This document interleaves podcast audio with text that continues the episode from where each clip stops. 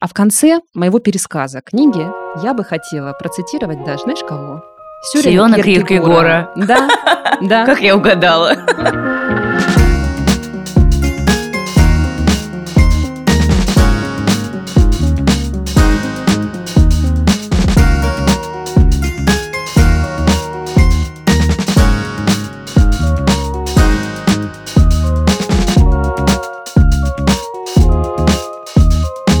Здравствуйте, дорогие слушатели. Привет. Это подкаст «Норм». Меня зовут Дарья Черкудинова. Меня зовут Настя Курганская. Мы рады, что вы с нами. Остаетесь, что мы с вами продолжайте. Поговорим сегодня о любви. Ой, я думаю, что сегодняшний выпуск войдет э, в наш золотой фонд. Потому что любовь – тема, которая волнует каждого. Но мы поговорим не просто о любви сегодня, мы поговорим о том, что происходит сегодня с любовью. У нас подкаст как известно, про перемены, про то, как меняется мир, и все самые важные вещи в нем. И вот мы решили записать эпизод о том, что происходит с восприятием любви, как мы к ней относимся, что влияет на это, что меняется и так далее. Так что сегодня настраивайтесь на философскую волну. А я то же самое хотела сказать. Хотела сказать, настраивайтесь на философский лад. Не забудьте, пожалуйста, зайти к нам в Инстаграм, в Телеграм, чтобы прочитать все, про что мы говорим в этом выпуске. Я вот этими руками пишу в Телеграм огромные посты каждый раз после каждого выпуска. Иногда, правда, это происходит не в день выпуска, а через день или через два, но там куча ссылок а всегда, разница, да. дополнительных материалов. В Инстаграме у нас тоже всякие собраны полезные карточки, дополнительные мнения, картинки, портреты наших героев, в общем, разные всякие штуки. А еще у нас есть сообщество в Яндекс.Кью, в котором мы тоже выкладываем контент, посвященный и прошедшим выпускам, и будущим выпускам, и собираем ваше мнение. И главное, обсуждаем, обсуждаем наши эпизоды. Наши эпизоды. Да, поэтому если вам захочется обсудить этот эпизод, высказать свое мнение или что-то спросить, то заходите в наше сообщество на Яндекс.Кью. Яндекс.Кью – огромный сервис, 20 миллионов человек зарегистрировано, и активно все друг с другом общаются, делятся экспертизой. Очень бережно, очень нетоксично, очень э, так, да, очень нормально, нетоксичная площадка да. тоже, да, я хочу согласиться. Это важно. Короче, заходите к нам в сообщество, мы там обсуждаем все, что волнует современного миллениала. И наши эпизоды обсуждаем. Почему мне захотелось записать эпизод про любовь? Да, Настя, расскажи, почему? Во-первых, я в последнее время много думаю о любви. Ну, естественно, и какие-то личные события тоже поводом к этому служат. И, в принципе, я стала замечать за собой и за многими своими друзьями, с которыми я разговариваю, в том числе об отношениях, конечно, это тема, о которой мы все говорим много, что мы все как будто бы стали употреблять в своей речи вот этот вот новый терапевтический язык, да, и как будто бы мы стремимся все к каким-то очень здоровым и таким вот правильным в терапевтическом смысле отношениям, но при этом из этих разговоров немножко исчезла категория любви. Никто практически не говорит о том, что он любит, что он хочет полюбить, что он эм, хочет влюбиться сильно. Но многие говорят о том, что хотят выстроить здоровые отношения, ищут партнера, исходя вот из этого желания. И вот как-то вот эти мои наблюдения и книжка, которую я прочитала, которая называется «Расцветает самая красная из роз», такой шведской комиксистки Лив Стрёмквист. Это такое графическое эссе, в котором она очень популярно, очень остроумно пересказывает разные философские и социологические теории про то, что же сейчас происходит с любовью. Угу. Все эти теории достаточно пессимистические, я бы так сказала. Ничего хорошего не происходит. Когда с ней происходило что-то хорошее? Ну, тоже верно, да. Короче, в этой книжке перечисляются пять теорий того, что же происходит. И я хочу сейчас вкратце эти пять теорий пересказать и послушать даже твой фидбэк. Ты вообще что думаешь? Согласна ты с этим? Не согласна? Угу. Что ты Я думаешь? почему-то внутренне приготовилась спорить сразу. Ну, мне кажется, кстати, да, что ты ой, человек, который верит в любовь, и человек романтически настроенный.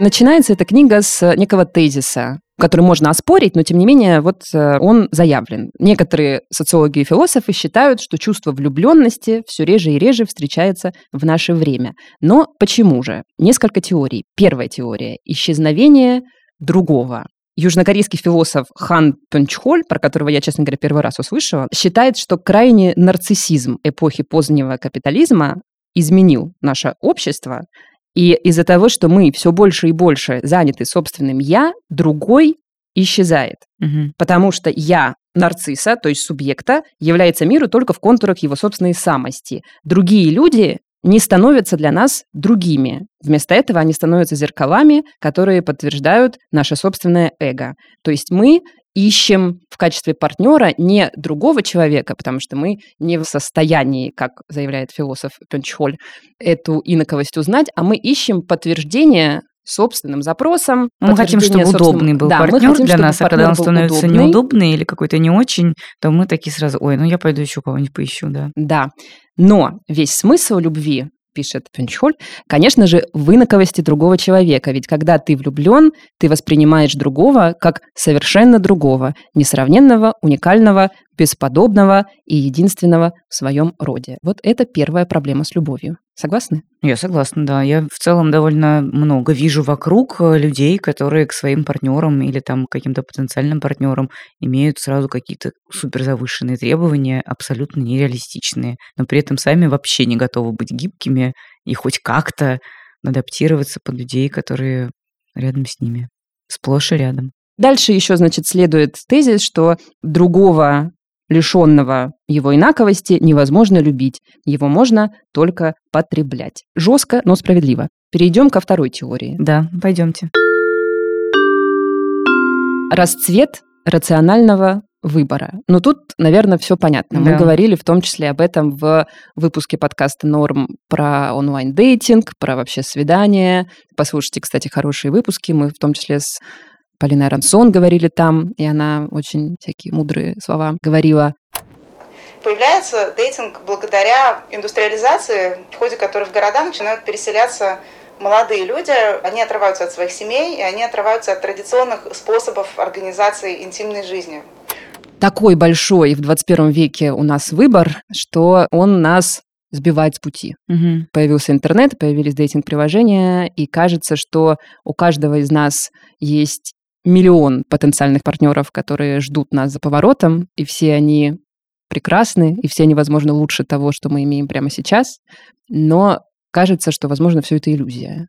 Из-за того, что мы вынуждены в гораздо большем объеме посвящать свое время выбору партнера, мы теряем способность испытывать сильную эмоциональную вовлеченность. И этот метод такого рационального выбора ведет нас к ситуации потребления, когда мы выбираем партнера как товар в супермаркете, где угодно. Я помню, что мы с тобой, когда записывали какой-то эпизод про свидания и про всякие приложения. И у нас в этом эпизоде звучала такая мысль, что это тоже большая работа, и нужно ходить в люди специально, ходить на свидания, относиться к этому тоже как к проекту. И я тогда подумала, и до сих пор так думаю, невозможно разглядеть даже своего человека, наверное, если ты пришла на свидание как на работу, заставила себя прийти на него в каком-то смысле, собрала волю в кулак. Кажется, что как будто бы действительно в такой ситуации очень мало пространства остается вот для этого иррационального чувства. Ну, да. И это прекрасно, что мы способны испытывать его к совершенно неожиданным подчас людям. На самом деле, для того, чтобы влюбиться в кого-то, нужно быть очень открытым в данный да. момент. Поэтому, кажется, многие влюбленности угу. начинаются на вечеринках. Потому что когда ты ну, немного отпустил свое сознание, под воздействием веселья. Угу. Ты как будто бы более готов или готова к тому, чтобы воспринимать происходящее без... Э, да, без какого-то списка в голове. Да, как-то более легко. У меня есть одна близкая подруга, с которой мы довольно часто обсуждаем наши свидания. Мы с ней обе активно ходим на свидания. И потом э, часто их обсуждаем с разными интонациями. И я не думаю, что эти обсуждения уникальны. Я думаю, что они для нашего пузыря распространенная такая проблема. Мы постоянно ищем какие-то красные флаги. Да. И мы потом их все время обсуждаем, что типа, да, все было хорошо, вроде бы неплохой человек, но был красный флаг. Он сказал вот это, или он упомянул то, или он не сделал этого. И вот этот навык, который мы развили в себе, потому что мы все годами ходим на психотерапию, психотерапия это прекрасно, но есть и такие последствия у нее тоже, потому что мы все читаем всякую self-help литературу и так далее. Вот этот навык, он, конечно, с одной стороны полезный, потому что он тебе помогает, наверное, не заводить романов с какими-то совсем неприятными людьми. Мгм. Мы все стали осознаннее на этот счет. Но с другой стороны, ведь он же, наверное, мешает влюбиться, потому что ты все время следишь за этими красными да. флагами. А чтобы влюбиться, как будто бы нужно немного расслабиться. И даже когда ты уже влюбилась, ты все равно чекаешь эти флажки и как Мгм. будто бы готова сбежать Да. в любой момент. Вот мы сегодня еще будем разговаривать с культурологом Владиславом Зименковым. Он один из э, исследователей, которые проводили недавно, в 2020 году, опрос в одном крупном российском городе и спрашивали у 20-30-летних людей, что у них происходит в личной жизни. Чуть позже мы расспросим Владислава подробнее об этом исследовании.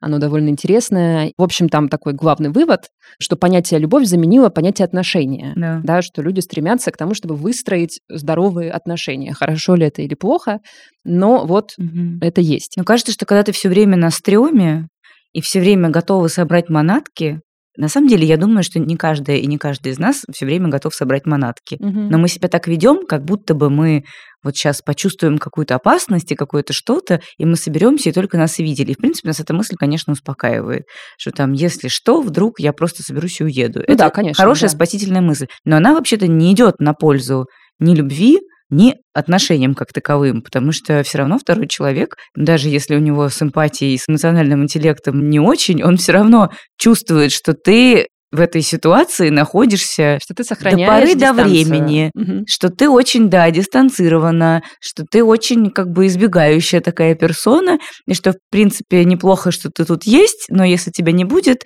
не больно-то и хотелось. Типа, до свидос. Здоровьем здесь вообще-то и не пахнет.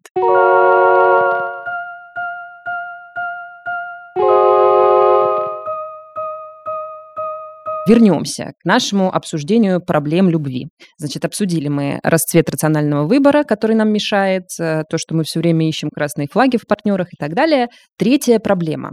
Вот это, на самом деле, проблема, и вообще вот эта глава реально меня мощно впечатлила, потому что я не думала об этом раньше.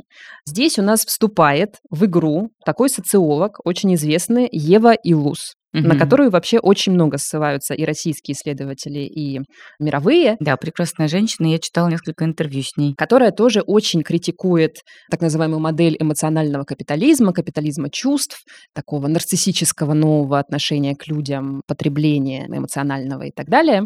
И вот она говорит, что способ поддержания статуса успешного мужчины очень сильно изменился за последние 100-150 лет.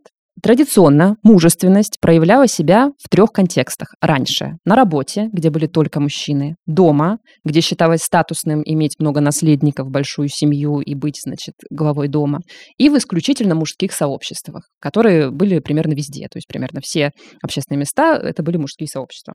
Но пришли женщины, Но пришли женщины. отобрали все у мужчин. Грубо говоря, да, женщины стали работать. Безусловно, много оговорок. Конечно, мы живем в Да. мире гендерного неравноправия, безусловно. Тем не менее, женщины стали работать, пришли к ситуации большего равноправия в семье, и с наступлением современности из-за достижения феминизма статус всех вот этих мест, где раньше мужчины проявляли свою мужественность, и самих этих мужчин был подорван. Из-за этого, считает исследовательница Ева Илус, способ демонстрации мужского статуса переместился в сферу сексуальности и в сферу эмоций. И таким образом именно сексуальность и эмоции стали сферой, где мужчины проявляют свой авторитет и автономность.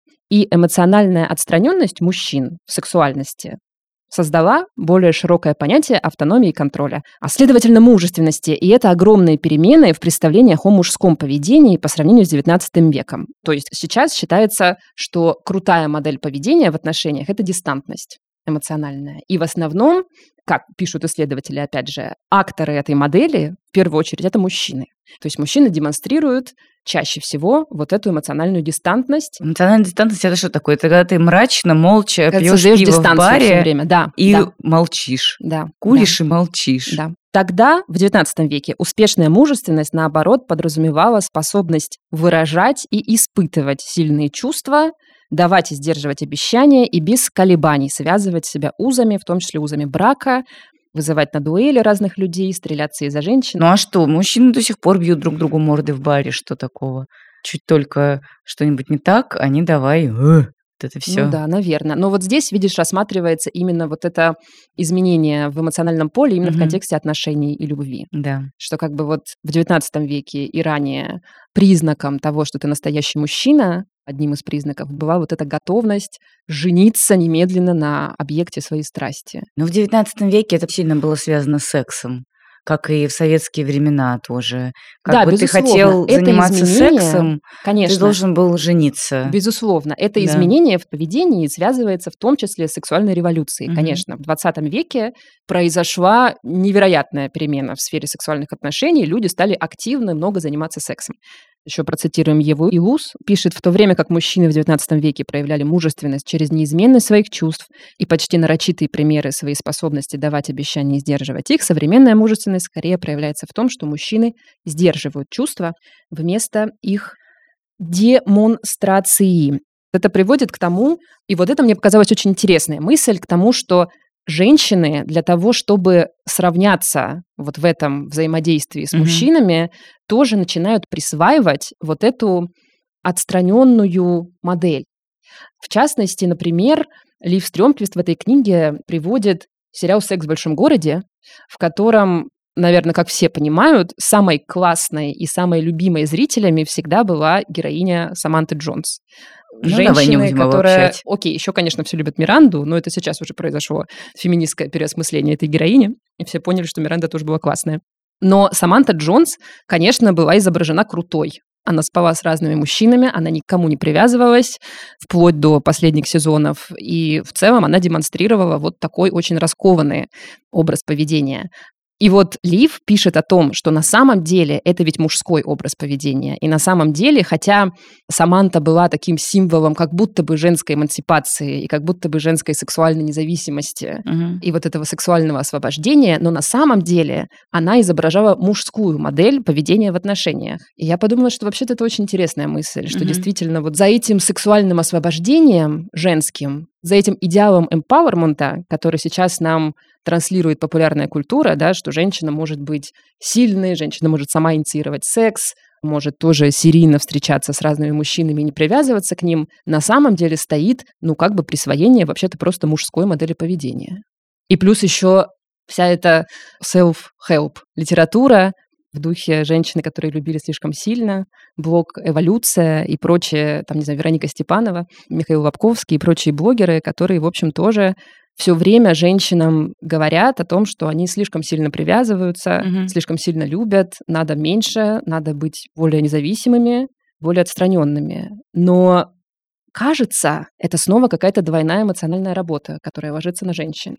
Потому что женщины, что естественно, хотят любви, хотят семьи, это нормальные желания, но как будто бы современная популярная культура эмпауэрмента вынуждает их испытывать какую-то вину за это в том числе. Мне кажется, что мужчины тоже хотят любви, хотят семьи, часто не меньше, чем женщины. Это во-первых. Во-вторых, мне кажется, что ну, вот это послание женщинам, как ты говоришь, любить поменьше, его можно просто немножечко переформулировать и говорить, не забывайте о себе, о своих чувствах, о своих потребностях.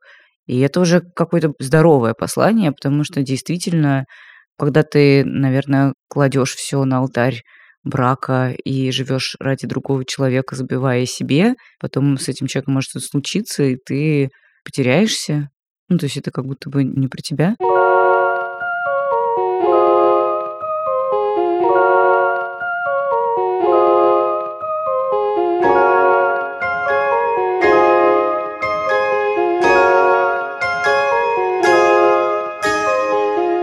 Четвертая проблема любви по версии книги «Расцветает самая красная из роз», это рационализация любви. Опять здесь у нас авторкой этой теории в основном выступает Ева Илус. Ну, вы поняли, нужно почитать. Она говорит о том, что в результате распространения науки, Мгм. мистическое и духовное видение любви сменяет новый тип биологического материализма. Да. Это сводит душевные волнения к простым и непроизвольным химическим реакциям, а переживание любви к физиологическому опыту, лишенному высшего смысла. Да, это ужасно. Я в- не согласна с этим. Мне так не нравится, когда любовь сводит просто к сексу И гормонам. Да, мне и тоже не гормонам. нравится. А, это просто твои серотонины. Да, да. Типа, а? Когда я влюбляюсь в кого-нибудь, хотя бы просто западаю на какого-нибудь мужчину, на какого-то человека, у меня всегда есть это сомнение. Я всегда тоже на подкорке думаю, вот интересно, ну, мне действительно нравится этот человек? Или это вот у меня сейчас мозг там выкидывает какие-то фокусы? но ведь ты это и есть твой мозг. Но ты больше, чем твой мозг. Ну, то есть мозг это часть тебя, но ты больше, чем он. Конечно. Я даже верю, что у меня есть еще душа. Я тебе честно скажу, я такой человек. Я бы хотела думать, что любовь — это в том числе и какое-то устремление души к другому человеку. Карми Да, Клинкс. Да. Вот такая ситуация. В общем, у нас рационализировали мы любовь, и из-за этого нам тоже уже сложнее поверить в какую-то ее захватывающую, Но с другой стороны, это в каком-то смысле успокоительная мысль, потому что если у тебя какая-то любовь невзаимная, ты от этого страдаешь, тебе хочется от нее как-то отделаться, наверное, это спасительно подумать о том, что типа это не я, это просто мои гормоны. Ну, как всегда, когда это просто что-то взаимное и прикольное, хочется верить в то, что это бессмертная Родство душа. душ, да. Да, когда это какая-то вот э, непредпочитаемая история, думаешь, да, физиология. Да. Вот такие мы люди. И пятая теория и проблема любви современной заключается в нашем неумении умирать. И еще тот человек, знакомый многим, философ и психоаналитик Эрих Фром, который написал знаменитую книгу «Искусство любить». Еще в 50-е годы он сказал, что мы все не умеем как следует любить. Идея его состояла в том, и вот здесь, кстати, вот с этим я абсолютно согласна, что у нас неправильный фокус. Люди, в общем, глобально стараются в первую очередь сделать так, чтобы их полюбили, вместо того, чтобы любить самим. И вместо того, чтобы концентрироваться на попытках стать желанными и привлекательными для других, чтобы получать от них любовь, Мгм. или поисках человека, который станет идеальным и тем самым, вместо этого нам стоит практиковаться в том, чтобы дарить любовь.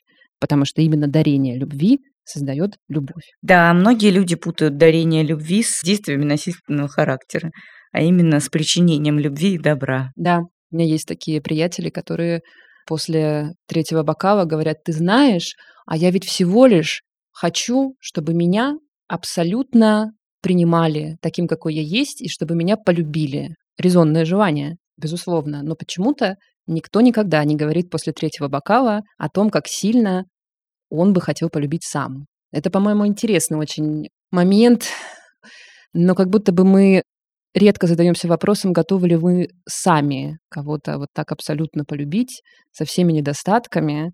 Мне кажется, это хороший вопрос. Но мы вернемся сейчас к нашим дорогим философам, э, завершим уже эту часть.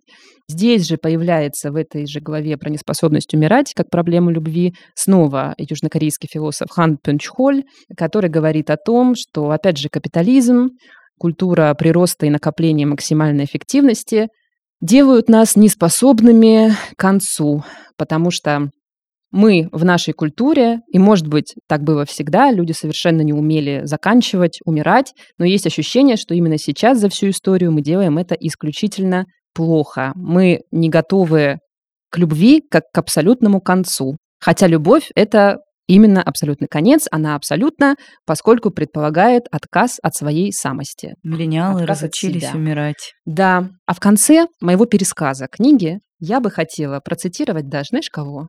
Сирена Киркегора. Да, да. Как я угадала. который в своем классическом труде 1847 года «Деяние любви» предлагает объяснение, почему женщины, в скобках, или люди вообще, любят ужасно сильно, тратят время и жизни и посвящают себя тому, чтобы любить других людей, людей, которые не отвечают им тем же количеством любви. Дальше пересказ идет. Причина этого заключается в том, что любовь дарит блаженство. Любить — это наивысшее благо и наибольшее блаженство. По-настоящему любящий становится богаче с каждым новым человеком, которому ему довелось полюбить. И каждый раз, когда он дарит любовь, не получая любви взамен, он тоже становится богаче. Киркегор считает, что когда рассматриваешь любовь в таком ключе, ты не можешь быть ею обманутым. Согласна. Я, правда, не умею любить невзаимно. Я умею только взаимно любить. Мы вернемся к обсуждению нашей с Дашей любви и отношениях с любовью после того, как послушаем Владислава Зименкова. Он культуролог, и он расскажет нам о своем исследовании, которое он проводил недавно, опрашивая россиян молодых о том, какие у них отношения с любовью и вообще, что у них в личной жизни. Давайте послушаем его.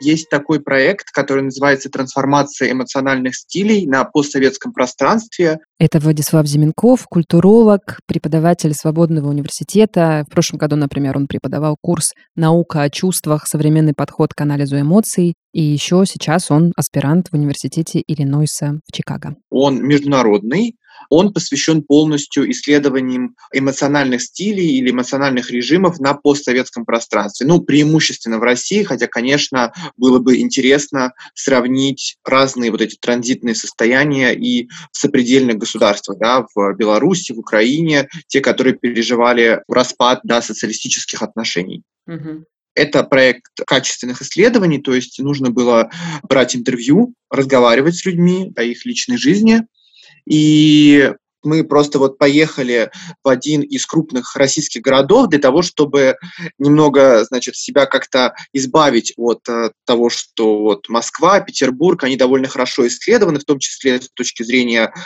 романтических биографий личной жизни, да, мы разговаривали с 20-30-летними людьми, то есть это были люди абсолютно разных профессий, у них был разный какой-то образовательный ценз, но все они были объединены одним вопросом. Мы просто спрашивали людей, как у вас обстоят дела с личной жизнью. И дальше, как правило, не надо было задавать никаких почти вопросов, кроме таких каких-то очень наводящих или на уточнение, потому что люди сами рассказывали нам, используя те фреймы, те концепты, да, те слова, те понятия, которые они считали нужными для описания опыта. И это было самым интересным. Именно это и помогало мне, Полине Арансон и нашей коллеге Юлии Лернер из университета бен в Израиле в дальнейшем анализировать эти интервью, то есть увидеть вот этот вот сдвиг, да, какой-то вот сдвиг в плане использования понятий, в плане своих, да, каких-то вот этих вот представлений об отношениях, да, как люди сами представляют, как они об этом говорят, как они об этом рассказывают. Что было самое интересное вот во всех этих разговорах? Ой, об этом можно говорить бесконечно, потому что каждое интервью кладезь. Если какие-то очень общие вещи, то очень непростой период, мне кажется, мы сейчас переживаем, потому что я думаю, что мы находимся сейчас на пересечении разных эмоциональных стилей. С одной стороны, ну, мы могли бы охарактеризовать этот стиль как наследие социалистической эпохи, да, весь этот большой нарратив о любви, о страдании, о какой-то экзистенциальной сути любви, которую мы взяли из советского кинематографа, из русскоязычной литературы. А с другой стороны, это огромный нарратив, огромный сплав представлений об эмоциях, о том, как надо себя чувствовать, который взят, конечно, из популярной западной культуры американской в большей степени, но не только. И вот как раз интересно увидеть не как это происходит в Москве и в Петербурге, где мы понимаем, что у людей больше ресурсов для того, чтобы говорить об этом, для того, чтобы там банально ездить и, может быть, даже жить за границей, да, и как-то это в себя все впитывать, и в каком-то смысле быть этим культурным сосредоточением разных вот этих нарративов, да, но скорее в менее да, крупные города, где люди ну, изначально были более ограниченными в плане этих ресурсов.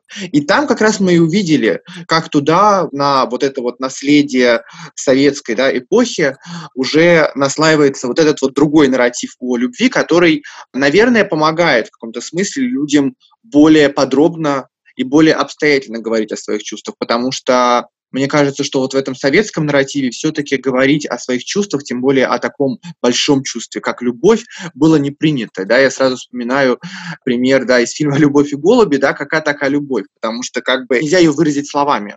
Нельзя не сказать. В то время как, соответственно, в западном нарративе люди, многие из которых воспитаны уже были на вот этом терапевтическом языке популярной психологии, они, конечно, свободно говорят. У них есть огромное количество слов для выражения своих чувств. И люди том городе, в котором мы ездили, брали интервью, конечно, они уже в каком-то смысле свободно владеют этим языком, хотя и постоянно вот есть вот эти, знаете, как это сказать, shifts, да, какие-то сдвиги в сторону того самого старого нарратива. И вот эти сдвиги тоже интересно изучать было. Используют ли вообще люди такое слово, такую категорию, как любовь, рассказывая о своей личной жизни?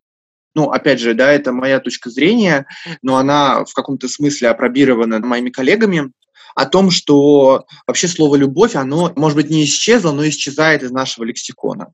И мы столкнулись, опять же, с тем, что вот это слово, оно перегружено, оказывается, огромным количеством культурных значений, которые, на взгляд людей, которые нам давали интервью, является скорее балластом то есть ненужным чем-то, чем чем-то полезным, что они могли бы использовать в своих разговорах о личной жизни. То есть, условно говоря, слово «любовь», «влюбленность», оно заменяется другими словами. То есть там, где для человека советской эпохи слово «любовь» маркировало очень личные, близкие отношения между двумя взрослыми людьми, то сейчас это вымещается словом «отношения».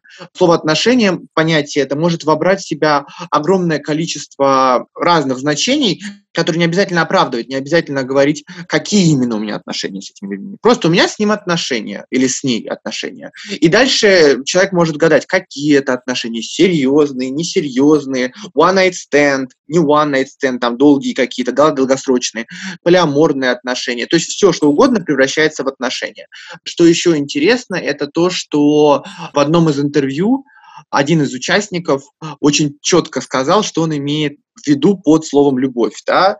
Отвечая на какой-то вопрос, он сказал, что не надо мне про любовь, потому что любовь — это про культурную среду, в которой росли наши бабушки и дедушки. И дальше следовала точка зрения такая прекрасная о том, что это там, где все друг друга били, это там, где люди не разводились, хотя им нужно было. То есть, в общем, нездоровая среда очень сильно. Как бы не надо нам этой любви, не надо нам этой драмы, не надо нам вот этого выяснения отношений. Это все осталось в прошлом. И это очень интересно, потому что, по сути, на месте слова «любовь» образуется лакуна, образуется пустота. И я очень люблю этот пример, не из нашего проекта, но очень близко туда. Я был в одном российском университете, попал туда на День Святого Валентина. И захожу я в столовую, а там коробка для этих валентинок, продаются всякие разные печеньки. Но что было удивительно, это то, что с этих печенек исчезло словосочетание «I love you», «я люблю тебя». Mm. То есть эти сердечки, они превратились на самом деле в те самые эмодзи, которые тоже, я думаю, все посылаем друг другу. Красные, фиолетовые, синие и так далее. И гораздо полезнее для человека научиться пользоваться да, арсеналом этих эмодзи правильно, чтобы как бы другой не думал э, о том, что же значит э, оранжевое сердечко, которое мне только что послал человек, который мне очень нравится. Вот. Чем подарить, да, как, может быть, мы с вами делали в школе сердечко с надписью I love you, которое прямо выражает, что мы чувствуем. То есть это уже не нужно, это уже устарело. Получается, что люди больше не ищут любовь и не строят любовь. Да, а что же они ищут тогда? Вот по вот этому исследованию, по опыту каких-то других исследований, чего современный горожанин тогда ищет в романтических отношениях? Что ему надо? А что не надо, наоборот? Неужели спокойствие? Я думаю, что даже если мы сталкиваемся в интервью, не в интервью, просто в разговорах с людьми, с какими-то вот э, подобными заявлениями, да, о том, что любовь это вот из какой-то там советской эпохи, это все устарело, это все про бабушек и дедушек, но не про нас с вами, что на самом деле это некоторое такое человек обманывает сам себя, да, это некоторая иллюзия. Моя точка зрения заключается в том, что, учитывая локальную, да, российскую специфику, речь, конечно, идет о том, что люди эту любовь ищут, просто Одновременно с этим для современного горожанина очень важно освоить вот этот язык терапевтический, особенно для женщин, потому что он помогает им бороться с гендерным неравенством, помогает им бороться с домашним насилием, да, больше женщин знает о профессиональной психологической помощи, да, о фондах борьбы там, с домашним насилием и прочее, и это, конечно, другая сторона всего этого разговора. То есть часто феминистки, например, борются с вот этими нарративами о любви, потому что, ну, как бы романтическая любовь все-таки в представлении людей ассоциируется с властью мужчин, с тем, что это мужчины придумали, да, этот концепт романтической любви, это он им нужен, потому что он, соответственно, вергает женщину в определенный, так сказать, круг взаимоотношений. Вот. Но мне кажется, что просто, может быть, поменялось вот это вот определение любви, и мы с Полиной, когда проводили интервью, мы задавали людям такой вопрос. Если вы помните, были раньше популярны такие жвачки Love Is да. с разными мемами, с разными картинками. Да. И мы приносили эти жвачки для наших э, участников, выдавали им эту жвачку, ну, прежде чем они ее открывали, мы им спрашивали, вот эта жвачка Love Is. То есть любовь – это, и дальше нужно дать определение, которое обычно тебе дает э, вот этот вот фантик, который ты там находишь внутри. Но мы просили наших участников самим придумать, что такое любовь для них. Но уже в конце, уже когда они сами рассказали о своем опыте. И, конечно, было очень интересно, потому что часто люди, например, говорили, что любовь – это когда ты спокойно обсуждаешь свои отношения, когда ты разговариваешь о своих отношениях. Вот этот момент разговора, да, момент вот этого спокойствия, о котором вот Даша сказала, да, что это вот спокойное, не драматическое выяснение отношений такое, да, вот. И, конечно, ну, любовь ассоциируется с определенной степенью свободы в том смысле, что сейчас можно спокойно выйти да, из отношений, которые тебя не устраивают. Вот этот момент того, что в случае, если ты не сможешь спокойно поговорить, например, да, что как бы будь добр, уйди, да, и я уйду тоже в другую сторону. Вот этот момент вот очень проблематичный, потому что как бы понятно, что любовь у нас ассоциируется с очень интенсивным чувствованием, да, с тем, что нельзя просто так взять и уйти, если тебе очень человек симпатичен, да, если ты влюблен или если ты любишь этого человека. А когда люди говорят, да, о том, что можно просто там сесть, поговорить или просто встать и уйти, любовь ли это? Может быть, это что-то другое? Это тоже такой спорный вопрос, мне кажется. Угу. Я так поняла, что современный человек как будто бы хочет себя засунуть в какой-то кокон, чтобы поменьше чувствовать, но при этом он все равно чувствует, и не умеет с этим обращаться, несмотря на то, что он уже владеет неким лексиконом.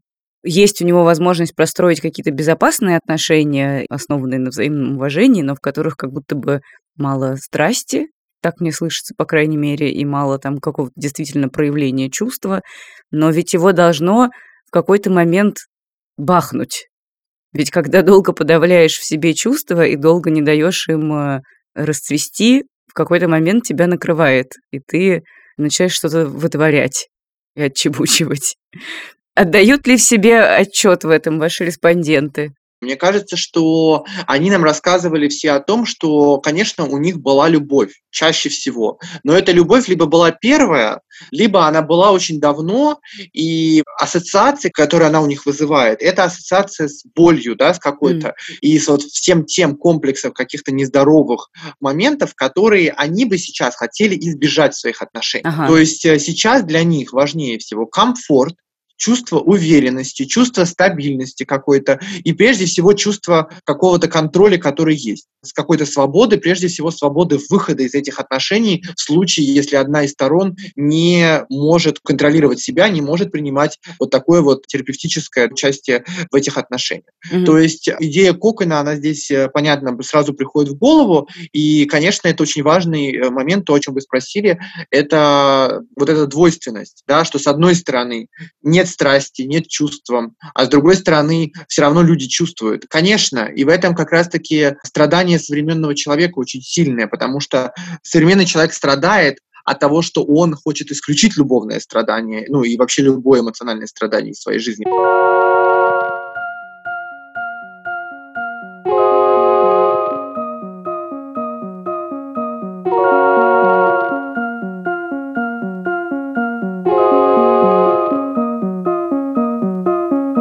Ты задавала в разговоре с э, нашим экспертом Владиславом очень хороший вопрос про кокон, в который себя люди пытаются запихнуть, чтобы поменьше испытывать боли и находиться в каких-то максимально комфортных для себя отношениях. Я хочу сказать, что я, конечно, в этой формулировке узнаю себя. Мне mm-hmm. кажется, что я тоже себя запихиваю в этот кокон разными способами. Mm-hmm. И вообще очень сильно боюсь испытывать какую-то привязанность. Но все больше мне кажется в последнее время, что это тупиковый путь.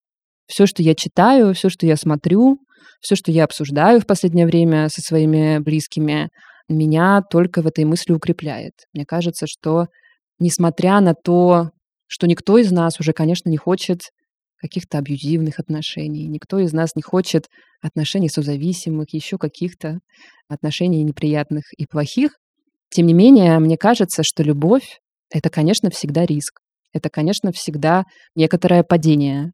Не в смысле моральное, а падение в пропасть. Почему ты рассматриваешь как падение, а не как взлет? Да, я согласна. Надо и как взлет тоже рассматривать. Но я думаю, что одно невозможно без другого. Короче, я пришла к мысли, что вот мне, например, лично, конечно, не мешало бы поменьше бояться вот этой боли, связанной mm-hmm. с любовью, потому что я, конечно, очень боюсь. И я очень такой человек вот с этим, знаете, как сейчас говорят, избегающим типом привязанности. Мне тяжело очень там сближаться, тяжело закрывать глаза на недостатки и так далее. Но вообще-то в этом большая сила заключается во всех этих умениях. И для меня это сейчас ну, какая-то большая моя жизненная глава такая в жизни. Путь перед тобой какой-то да. большой. Мне хотелось бы научиться меньше бояться этой боли и меньше бояться близости. Так я бы ответила на этот вопрос. Но, кстати, дорогие друзья, как и в нашем прошлом выпуске про отношения, где мы разговаривали с Полиной Арансон, про дейтинг, все еще за время, которое прошло с того эпизода, я не нашла свою любовь, я продолжаю ее искать. Если вы знаете, где найти любовь, сегодня, в 21 веке, пишите нам в соцсети, в Инстаграме, в Телеграме. В Яндекс.Кью. Яндекс.Кью. Ваши мысли, как найти любовь, где найти любовь. Я поняла, что я хочу любви, а не просто отношений. Нет, отношений я просто не хочу. Я именно любви хочу. Мне хочется влюбиться. А для этого, конечно, нужно, ну, нужно себя чуть-чуть подотпустить, да. А ты, да, что думаешь про любовь? Я люблю любовь.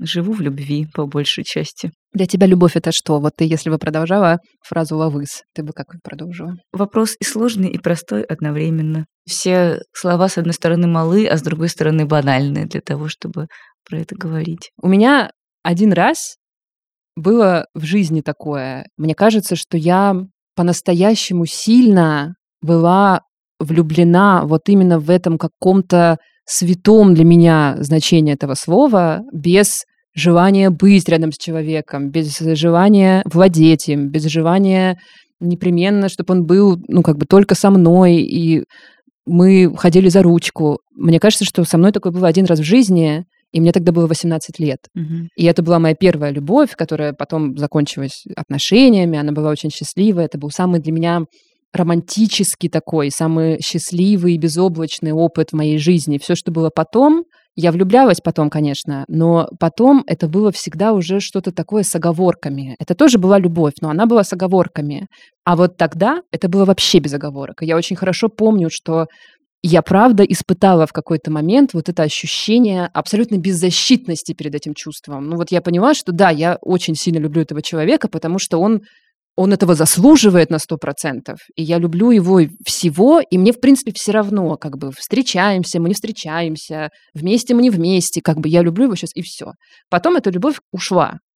Но мне кажется, что то, что я испытывала тогда, это было вот, вот это действительно. И больше я этого с тех пор, прошло 10 лет, и вот такого я больше не испытывала никогда. И для меня вопрос, на который у меня пока нет ответа. Это было такое глубокое чувство, потому что оно было первое, mm-hmm. значит, его больше не будет никогда, вот такого.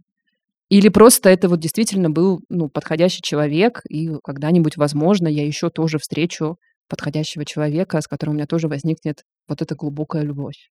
Вот это для меня открытый вопрос, я не знаю. Для меня, на самом деле, с любовью самая большая загадка – это почему она уходит и куда. И почему она иногда уходит от одного человека, но остается с другим.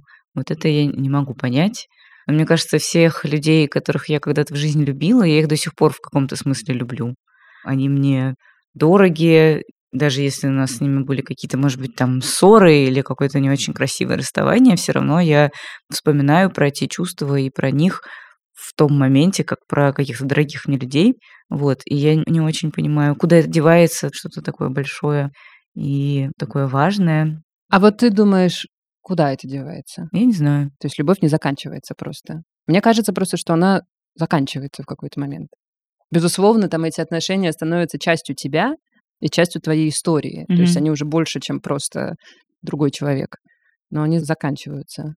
У меня уходила любовь к людям. Я знаю, что у людей уходила любовь ко мне, но я не понимаю, как это происходит. И для меня это, правда, большой вопрос. Ну, как-то не хочется думать, что это гормоны, да? Есть же люди, которые живут там, не знаю, в 15 лет они познакомились, и вот там им сейчас 40-50, Да. и они все еще вместе, и вроде как любят друг друга. У них что, какие-то другие гормоны? Нет, конечно. Но любовь это просто еще, ну, помимо всего, это еще и какая-то работа над собой, Да. работа по борьбе с раздражением, которая так или иначе начинает в какой-то момент вызывать у тебя любой человек, твой любимый. И я тоже подумала, что если бы меня кто-то начал спрашивать, ну, наверное, если бы это было в рамках исследования, я бы, конечно, сказала там, типа, да, у меня есть любовь, я люблю человека, с которым я рядом, но в целом в каком-то досужем разговоре мне довольно сложно об этом говорить, потому что есть какое-то еще суеверие, и есть какое-то вот э, не спугнуть бы. Типа, знаешь, сейчас я начну рассказывать, а потом, ну, как-то... Ну, в общем, есть какое-то нежелание делиться этим просто в какой-то болтовне ну, да, в, баре. разговоре, Да, тем более еще с какими-то неблизкими, может быть, людьми, там, не с близкими друзьями, а просто с какими-то приятелями. Нет, нет, это я поддерживаю совершенно. Да, еще у меня, кстати, есть одна мысль о том, что под любовью же разные люди все-таки понимают что-то немножечко разное, и часто это зависит еще от какого-то бэкграунда и вообще понимания контекста. Мгм. И довольно легко спутать с большой любовью всей твоей жизни на самом деле просто абьюзивные отношения, в которых ты выступал человеком, над которым совершается какое-то насилие, и ты просто всю жизнь живешь и возвращаешься мыслью к этим отношениям и думаешь, а что же я сделал не так? Как надо было себя повести? И поскольку человек все время возвращается к мыслям, к тем отношениям, ему начинает казаться, что он того человека, на самом деле абьюзера, все еще любит. У него просто в голове не укладывается, что это было ну, какое-то просто плохое обращение с ним. Нет, Даша, а ты знаешь, мне кажется, что одно не обязательно отменяет другое. Ну, то есть то, что в какой-то момент между людьми начинают происходить какие-то очень плохие вещи, и они начинают плохо друг с другом обращаться, или один человек начинает плохо обращаться с другим, не отменяет того, что между ними действительно поначалу или все время может быть любовь. М. Жизнь сложна, и в ней действительно довольно часто такое происходит, что люди любят друг друга, но при этом они выстраивают совершенно чудовищные отношения, в которых есть абьюз, они врут друг другу, они изменяют, газлайтят, применяют какое-то насилие психологическое, Мне не хочется это называть любовью, если честно. Я думаю, что каждая ситуация индивидуальная. Я выбираю для себя считать, что если со мной человек вот обращается каким-то таким образом, то он меня не любит на самом деле. Потому что если бы он меня любил, он бы по-другому бы со мной обращался. Вот это мой выбор. Это тоже мудро, но я думаю, что, конечно, бывает по-всякому. Совершенно не хочется при этом звучать, э, знаешь, как каким-то бумером, который говорит, а как же любовь? Насилие — это ужасно, абьюз — это плохо. По возможности нужно уходить из таких Мгм. отношений. Но при этом любовь принимает разные формы. Я тебя понимаю, но знаешь, любовь разная для всех, и я все-таки все равно для себя выбираю называть любовью только что-то Что-то, что дает Хорошее. силы. Да, что-то- я- что-то я хорошее, согласна, доброе. И действительно то, что, ну, как бы ты готова отдавать и делать так, чтобы человеку было хорошо, и человек тебе в ответ тоже готов делать так, чтобы тебе было хорошо.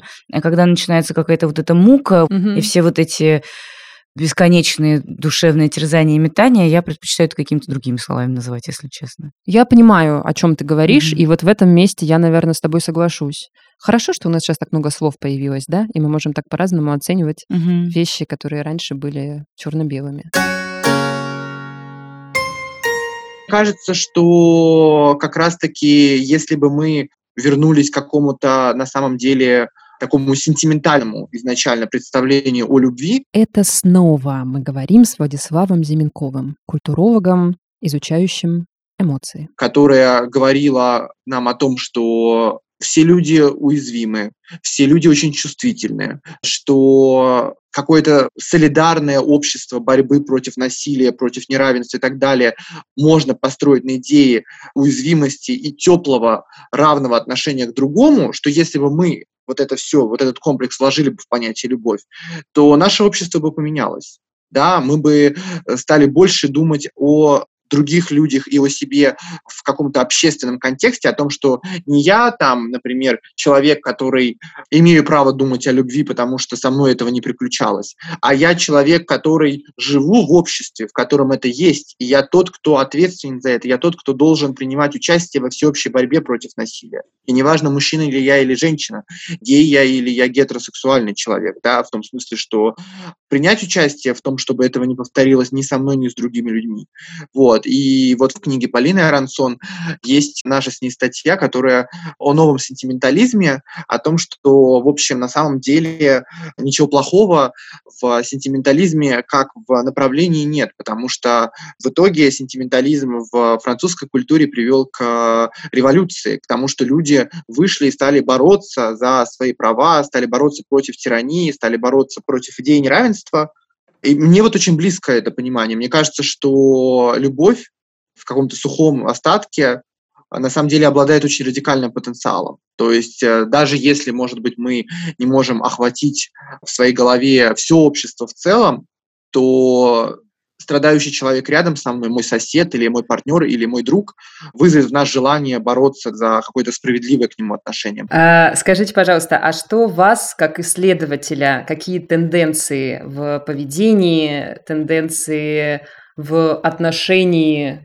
к эмоциям людей настораживают, а какие, наоборот, воодушевляют? Мне кажется, что то то, что я говорю о какой-то лакуне, которая, на мой взгляд, образовалась на месте любви, совершенно не означает того, что люди ничего не чувствуют. Напротив, мне кажется, что мы живем да, в эпоху так называемой новой сенситивности или новой чувствительности, что люди становятся очень чувствительными, и я бы даже сказал, может быть, чрезмерно ранимыми, да, возможно, это можно провести исследование на примере Фейсбука того же самого, да, как люди в российском контексте постоянно скандалят друг с другом по любому да, поводу. И мне кажется, что вот эта аффективность, свойственная обществу российскому, я рассматриваю ее в общем в позитивном ключе. Конечно, мне не всегда уютно себя чувствовать, когда я там в очередной раз, например, захожу в Facebook и вижу, да, что люди там один там отписался от другого, заканцелил, там не общается и так далее, потому что скорее это свидетельствует о какой-то атомарности. Мне это всегда очень больно видеть, потому что мне всегда хочется, знаете, встрясти Facebook, встрясти этих людей, сказать, люди, вы что, если вы сейчас сейчас все там перестанете друг с другом общаться, да, и как-то солидаризироваться, то, то нас просто разобьют, да, нас просто уничтожат. Но с другой стороны, я вижу, что в общем и целом люди настроены бороться, да, там, если эту усталость каким-то образом побороть, да, который я не, не говорил, то, в общем, люди готовы каким-то образом все равно включаться, да, и готовы думать, готовы обсуждать, готовы размышлять о завтрашнем дне.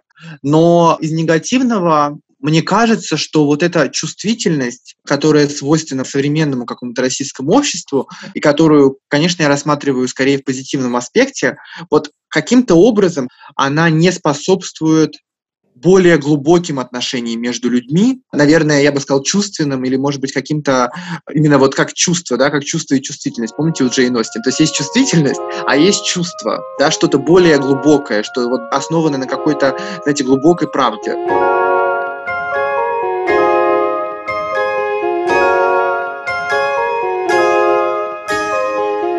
Я хочу в конце сказать, что мне бы хотелось придавать больше веса любви в своей жизни.